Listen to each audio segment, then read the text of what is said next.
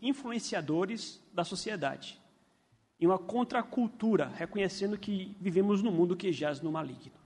A igreja não tem partido, é, a igreja não tem um candidato, mas a igreja defende princípios bíblicos. E por essa razão o crente pode e deve fazer política assim. Mas, hoje é domingo de eleição, as urnas estão sendo apuradas, nós não sabemos ainda qual é o resultado da eleição, mas dentro em breve iremos saber. E me preocupa também, como pastor, como a igreja irá reagir a tudo isto. E me vejo, então, na obrigação de orientar a igreja com respeito a este assunto. Obviamente, pedindo aos irmãos que recebam esta palavra como vindo da parte do pastor de vocês. Vejam, é possível que as eleições provoquem frustração no coração de muitos irmãos. Frustração na medida não apenas porque eventualmente o seu candidato não venceu a eleição, mas uma frustração maior pelo sentimento de que a eleição não foi justa, de que houve é, uma série de injustiças cometidas pelo nosso país. Possa ser que esse sentimento de frustração vá além da mera perda do seu candidato ao cargo que ele concorria. E isso vai gerar ou pode gerar também uma certa tristeza e o sentimento talvez fosse de desilusão com respeito ao próprio país, com respeito às políticas nacionais, com respeito aos poderes que aqui estão instituídos. E pode ser que os, os irmãos, alguns irmãos, reajam tomados por um espírito de rebelião. E a minha preocupação como pastor é a de que nós possamos tomar norma na palavra de Deus para saber como proceder em situações como estas. Vejam, nós residimos nesse país e sabemos que há muitos casos noticiados, né, que nos trazem tristeza com respeito àquilo que acontece no meio político. Eu sei que já há uma desilusão com a política em nosso país há algum tempo, mas mesmo com toda a desilusão, mesmo com toda a desilusão que envolve política no Brasil e nosso país, a igreja precisa atentar-se às normas bíblicas para ter uma postura diferenciada comparado àquilo que o resto do mundo há de fazer e como eles vão proceder. O texto que nós lemos tem tudo a ver com isto. Nesta passagem, em seu contexto, o apóstolo Pedro está muito preocupado em trazer norma para o povo de Deus em meio às, aos seus círculos. Vejam, Pedro vai dizer que o crente, ele foi chamado a neste mundo viver para Deus. Ele vive para Deus no seu trabalho, ele vive para Deus em sua família, obviamente ele vive para Deus em sua igreja, mas como é que esta coisa de viver para Deus se relaciona, por exemplo, com política? Se relaciona com a sociedade. E Pedro vai dizer: nós vivemos para Deus também em relação à política, em relação à sociedade. Então, há aqui uma preocupação do apóstolo Pedro justamente com esse espírito de rebelião ante a autoridade. Um espírito de rebelião ante a autoridade, de quem não acha que há relação entre fé e, o, e a submissão ao governo civil. Então vejam, aqui ele faz essa relação e toda a vida nos lembrando que porque nós vivemos para Deus e porque isso também se relaciona com política e cultura, o papel do cristão é justamente ser um agente influenciador da cultura à nossa volta. Então, repito o que eu falei aqui agora há pouco, ao me referir às orientações que dei no primeiro turno. A igreja age como agente contracultural, influenciando uma cultura que jaz no maligno, não apenas votando de forma consciente, responsável, mas também reagindo da forma correta às eleições.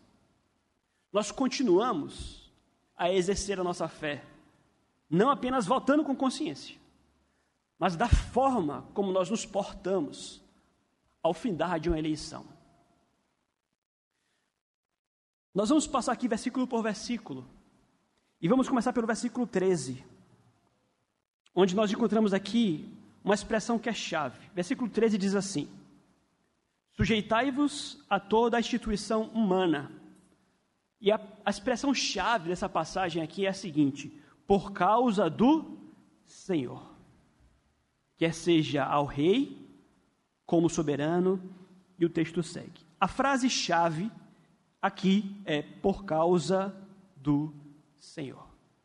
Você vai receber uma autoridade humana, civil ou do Estado sobre, sobre a sua vida, não tanto porque você respeita esta pessoa, não tanto porque você a tem como alguém admirável. Você irá sujeitar-se a tal autoridade porque você reconhece que aquela autoridade está ali por um momento e que esta autoridade recebeu esta autoridade por um momento e esta autoridade foi dada a ela pelo próprio Deus. Então vejam, há um tipo de lealdade às instituições humanas que eventualmente acontecem não por causa de temor ao Senhor. Tem pessoas que são mais leais a Lula do que ao Senhor. Tem pessoas que são mais leais a Bolsonaro do que ao Senhor. Nós precisamos entender que a nossa lealdade primeira é ao Senhor. E se o Senhor quis eleger ou permitir com que tal pessoa governasse durante o tempo, porque a minha autoridade, ou perdão, a minha sujeição se deve em primeiro lugar ao Senhor, então eu irei aceitar, por temor ao Senhor, aquele a quem Deus quis escolher. Então, eventualmente, os, os próprios crentes, eles caem no, fanatismo político, tornam-se cegos para algumas realidades espirituais, a ponto de tornarem-se mais devotos realmente a um candidato, a um partido, do que ao próprio Senhor. E nesses tempos aqui, então, meus amados, de fidar de eleição, nós precisamos ter muito cuidado com isto. Possa ser que o seu candidato não ganhe. E se o seu candidato não ganhar, você vai rebelar-se contra o seu Senhor? A sua lealdade é maior ao seu candidato do que ao seu Senhor? Nós olhamos primeiro para Deus. E por que é que Pedro faz estas explicações aqui? Isso aqui tem relação com o contexto. Versículo 9 do capítulo 2. Pedro dissera o seguinte: Vós, porém, sois raça eleita, sacerdócio real, nação santa, povo de propriedade exclusiva de Deus a fim de proclamardes as virtudes daquele que vos chamou das trevas para a sua maravilhosa luz. Vejam, texto conhecido. Pedro fala para os crentes: olha, vocês são uma nação distinta. Vocês que são igreja compõem um grupo diferenciado. Ele dirá: nação santa, sacerdócio real, raça eleita. Nós somos tudo isto. Nós somos cidadãos de um outro reino, sabemos disto. Mas Falando estas palavras, quem ali estava a ouvir o apóstolo Pedro talvez pudesse pensar: ora, se eu sou cidadão deste outro reino, um reino especial, então eu não devo compromisso, respeito ou satisfações às autoridades deste reino aqui na terra. E Pedro esclarece: olha, não é bem assim não. Vocês sim são cidadãos deste reino, raça eleita, sacerdócio real, mas também são cidadãos, cidadãos deste reino aqui também. E apesar do que está aqui acontecendo, são dois reinos com um único Senhor. O Senhor é rei lá, o Senhor é rei cá. A despeito de toda a desordem, de todo o anticristianismo, de toda a rebelião, Deus continua assentado em seu alto e sublime trono. Então é muito importante que o crente reconheça que ele não é cidadão apenas de um outro reino, deixa aqui também. E, portanto, Pedro traz estas explicações. Então vejam vocês o que eu quero dizer aqui, preste atenção no que eu vou dizer. O você aceitar, com todo respeito, uma autoridade que não é do seu gosto, que não é da sua opinião, sobre a sua vida, é um ato de culto a Deus. Você que votou em Bolsonaro, como eu votei em Bolsonaro. Aceitar o governo, por exemplo, de Lula, que eu tenho as minhas opiniões a respeito, mas aceitar este governo momentâneo que Deus colocou nas mãos dele, sobre minha vida, e tê-lo como meu presidente, é um ato de culto ao Senhor. Porque eu sei que Lula não chegou lá se Deus não permitisse. Ou Bolsonaro. Aqueles que votarem em Lula. Então vejam, esta, este tipo de, su, de sujeição, este tipo de sujeição a uma autoridade que não é a que eu gostaria que fosse, é um ato de culto ao Senhor. É um ato de adoração ao Todo-Poderoso. Então, o crente que entende a palavra de Deus, que é munido com esta fé que nos é dada pelo Espírito Santo, tem esta compreensão. E, portanto, ele tem toda a capacidade de, pela fé, e como foi dito aqui, por temor ao Senhor, sujeitar-se a, tais, a tais autoridades por causa do Senhor.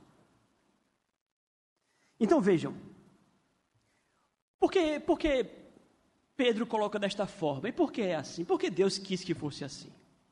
E aqui é importante que nós entendamos mais uma vez quais são os propósitos de Deus com a autoridade civil. Vejam, Deus ele estabeleceu autoridades civis e é importante que nós entendamos que por mais que haja corrupção em meio a elas, por mais que haja corrupção em meio aos políticos, prefeitos, vereadores, deputados, senadores, presidentes, ainda que haja um governo corrupto, preste atenção no que eu vou falar. É melhor com eles do que sem eles. É melhor alguém governando do que ninguém governando. Esse é o princípio bíblico.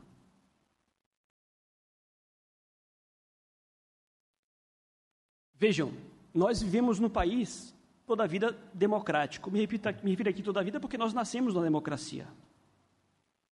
E aqui nós temos brasileiros que vivem a propalar mal do país. Ah, o Brasil não presta, o Brasil é isso, o Brasil é aquilo. Veja, apesar de tudo, nós vivemos numa democracia. E vivemos com autoridades em âmbitos municipais, estaduais, federais, temos muitas autoridades à nossa volta. Você não tem noção do que é você viver num país que não tem autoridade nenhuma.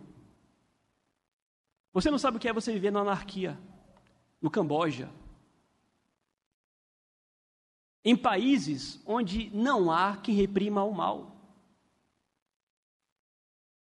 Onde o que há à volta é o, é o livre terrorismo. Apesar dos pesares, nós não vivemos no Camboja. Nós não vivemos aqui à mercê de monstros. Nós temos autoridade civil, poder policial. Então, o princípio aqui é o seguinte: apesar dos pesares, nós temos muitos motivos para continuar submissos e rendendo louvores ao Senhor, porque o Senhor reina e com as suas autoridades, permitidas por Ele, ainda temos certa ordem à nossa volta. Repito, vocês não sabem. Nós não sabemos o que é viver na anarquia.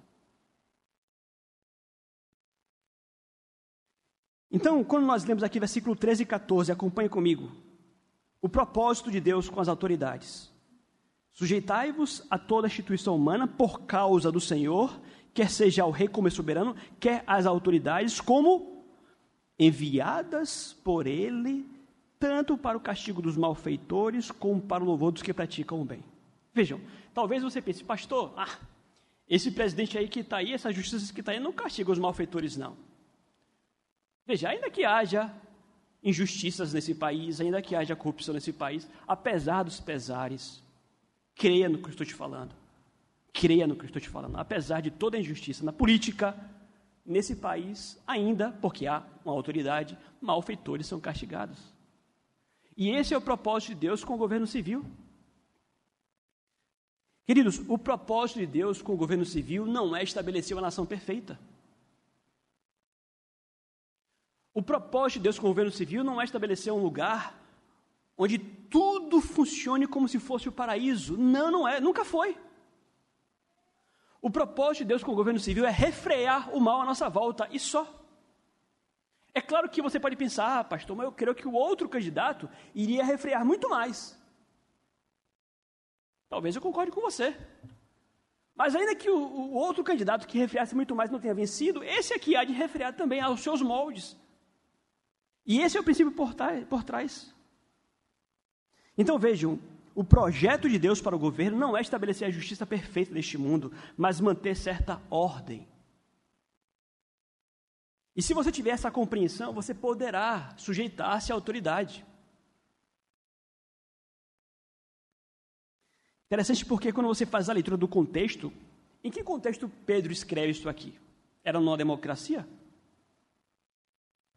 Vejam, possivelmente Pedro escreveu esse, essa, essa carta um pouco tempo antes da grande perseguição se levantar contra os cristãos. O texto nos fala aqui de injúrias, o texto aqui nos fala de maltratos, mas naquele contexto nós cremos a igreja ainda não estava sendo tão perseguido, perseguida quanto viria a ser. Eles já estavam sendo maltratados, né? Versículo 12 diz isso. Mantendo exemplar o vosso procedimento no meio dos gentios, para que naquilo que falam contra vós outros, como de malfeitores, observando em vossas boas obras, glorifiquem a Deus. Versículo 15. Porque assim é a vontade de Deus, que pela prática do bem façais emudecer a ignorância dos insensatos. Então vejam, já havia ali, de certa forma, uma antipatia ao cristão, uma certa perseguição, ainda que não tão intensa. Mas vejam vocês, Pedro não era ingênuo. Pedro sabia que dentro em breve a igreja seria perseguida. E mesmo sabendo disto, ele fala o que ele falou. Mesmo sabendo que aqueles imperadores iriam perseguir a igreja, Pedro fala o que fala. Aliás, Nero mandou Paulo ser decapitado. E o próprio Nero depois crucificou Pedro de cabeça para baixo.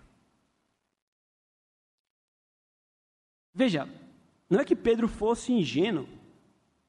Ele poderia talvez aqui se rebelar e dizer: não, vamos lutar, vamos procurar um mundo mais justo, vamos se rebelar contra César, mas não é isso que Pedro faz. Ele fala o seguinte: honre o rei. Esse mesmo rei queria crucificá-lo de cabeça para baixo.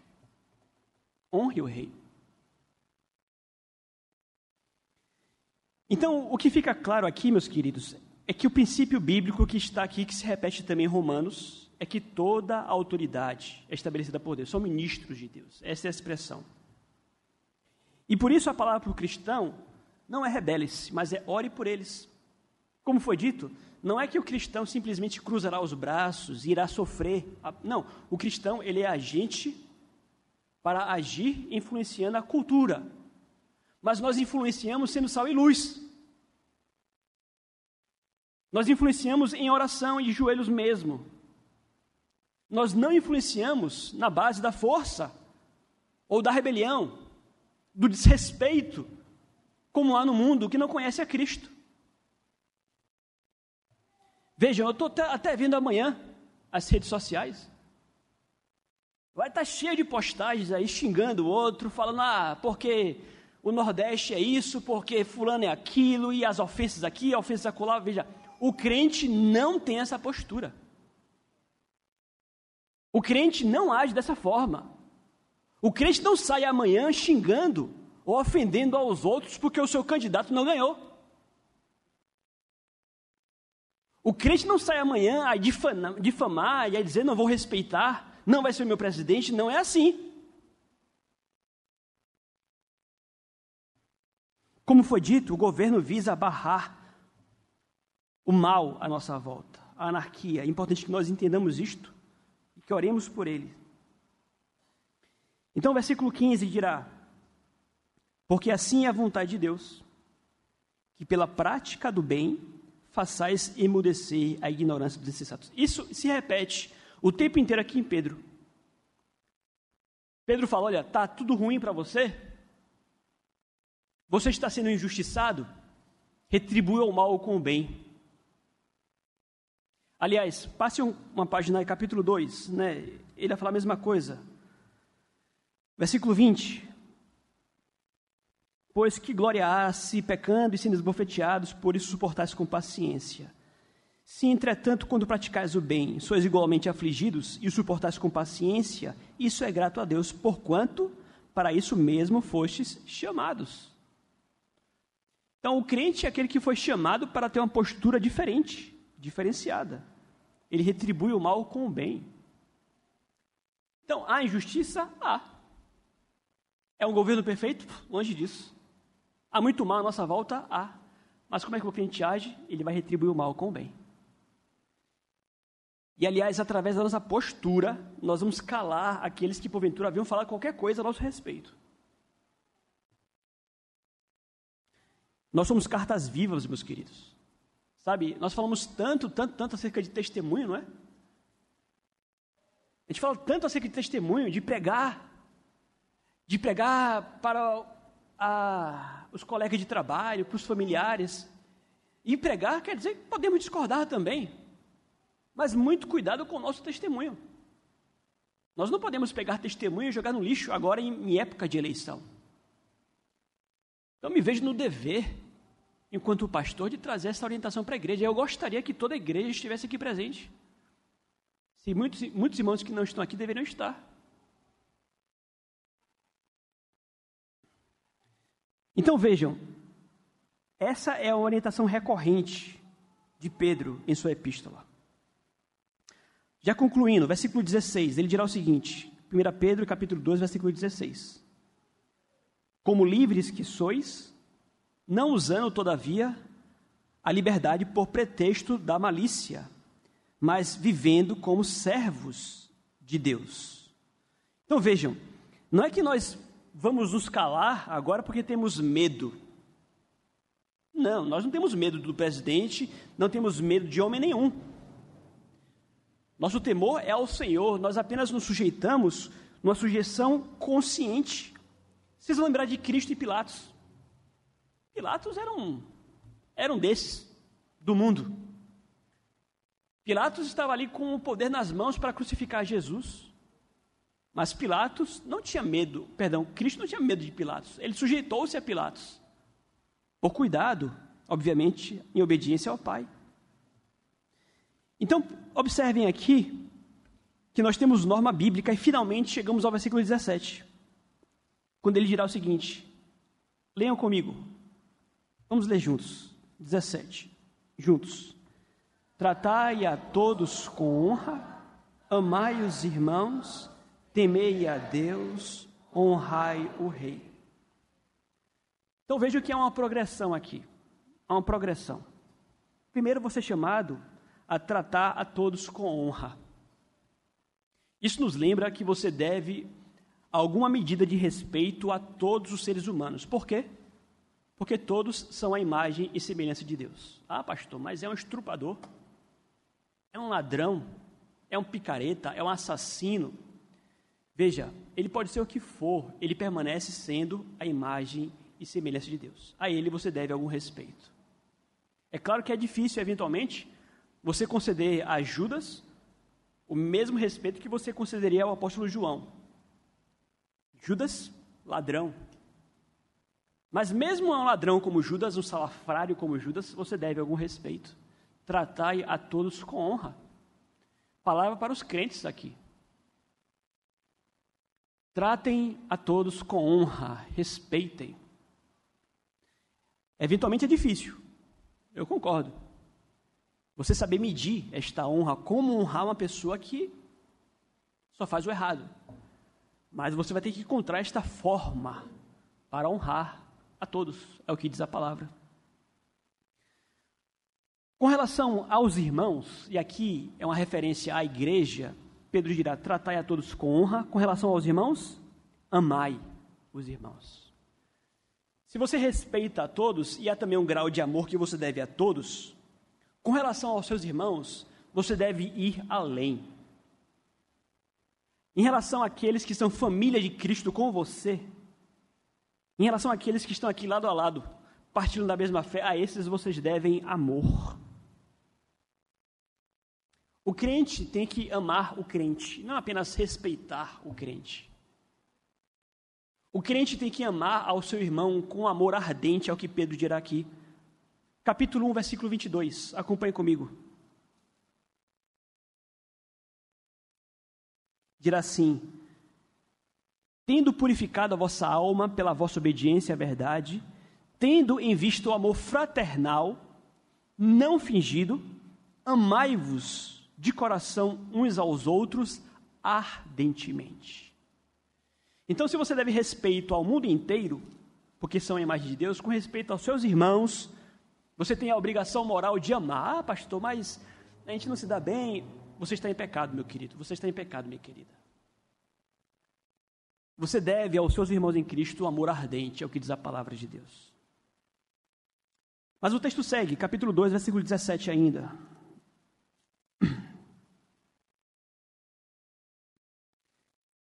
Ele dirá: Tratai a todos com honra, amai aos irmãos, em respeito a Deus, ele fala: temei. Temei a Deus. Então, para Deus, já não é apenas a honra e nem mesmo apenas o amor. Para Deus, já envolve o temor. Então, você, obviamente, não vai tratar Deus como o cara lá de cima, porque ele te ama e porque você o ama também. Não é assim. Com respeito a Deus, você vai temer. É o Todo-Poderoso, é Deus Santo, Santo, Santo. Ele é digno do seu respeito, claro, do seu amor, mas também do seu temor. Mas enfim, ele chega ao rei. E com respeito ao rei, ele volta à expressão honra, honrai o rei. Então veja, com relação ao governador, ao presidente, não é que você deve o amor que você deve aos cristãos, não. E nem o temor que você deve a Deus. Mas em respeito ao rei, você deve honra. Que é respeito? Você deve honrar o rei. Ah, pastor, mas ele é ladrão. Ele roubou. É ladrão, roubou. Mas se foi ali posto por Deus, ele tem uma autoridade e você deve respeitá-lo. Você deve respeitá-lo. E é importante concluir aqui dizendo o seguinte: vejam, algumas aplicações, né? Essas passagens nos mostram que o governo civil é vontade de Deus para o homem. Nós temos aqui, portanto, fundamentos para o direito civil. E é nosso papel pregar a verdade. O papel da igreja aqui não é governar o mundo, não. A igreja, ela vem nessa história como coluna e baluarte da verdade. O papel do governo, e aqui até uma lição com respeito ao, ao tamanho do Estado, vejam vocês que o Estado serve para reprimir o mal. Esse era o papel do Estado: julgar, castigar os malfeitores. Esse seria o papel do Estado. Nosso papel como igreja é dizer para o Estado e para o mundo o que é certo e o que é errado. Nós só não iremos nos sujeitar às autoridades na medida em que elas transgredirem as leis de Deus, no sentido de que elas vierem tensionarem, impor sobre nós vontade contrária à vontade de Deus. Aí sim, aí há espaço para a rebelião, com toda certeza. Antes importa obedecer a Deus do que a homens. Mas enquanto não houver imposição a que você se volte contra Deus, você deve respeito. No dia, por exemplo, que o presidente vier dizer para mim que eu não posso mais bater em meu filho, eu vou passar por cima da autoridade dele, porque eu vou continuar a bater no meu filho para discipliná-lo. Porque é o que a palavra de Deus me ensina. Antes importa obedecer a Deus do que a homens. Mas, em regra geral, nós reconhecemos que o governo, até então, não tem tentado nos voltar contra a lei de Deus. E o nosso papel como igreja é proclamar o que é certo e o que é errado, indicar ao mundo o que é verdade. Segunda lição, como já foi dito aqui, nós temos que respeitar a autoridade. Em terceiro lugar, por fim, Vejam vocês que nós precisamos ter cuidado, queridos, com a rebelião. Você, lembre-se lembre disso. Você é filho de Eva. Você é filho de Adão. Porque você é filho de Eva e de Adão, pós-queda, você tem uma tendência enorme a rebelar-se. Nós amamos a rebelião. Adão e Eva voltaram-se contra Deus no Éden. Rebelaram-se contra Deus no Éden. E nós, porque somos pecadores, nós adoramos nos voltar contra as autoridades também. Muito mais uma sociedade cada vez mais anticristã, onde há uma crise de autoridade, já não se respeita mais o professor, já não se respeita mais o pai, a mãe, já não se respeita mais o policial, já não se respeita mais o pastor, já não se respeita mais o presidente. A igreja tem que atentar para isso. Nós temos que respeitar as autoridades, inclusive o presidente. Então, eu não sei quem será eleito, mas sei que quem quer que seja eleito será uma autoridade ali posta pelo Senhor. E nós teremos que ter cuidado para que nós não venhamos agir e proceder como o mundo à nossa volta. Que Deus nos ajude, que Deus nos dê graça para isso.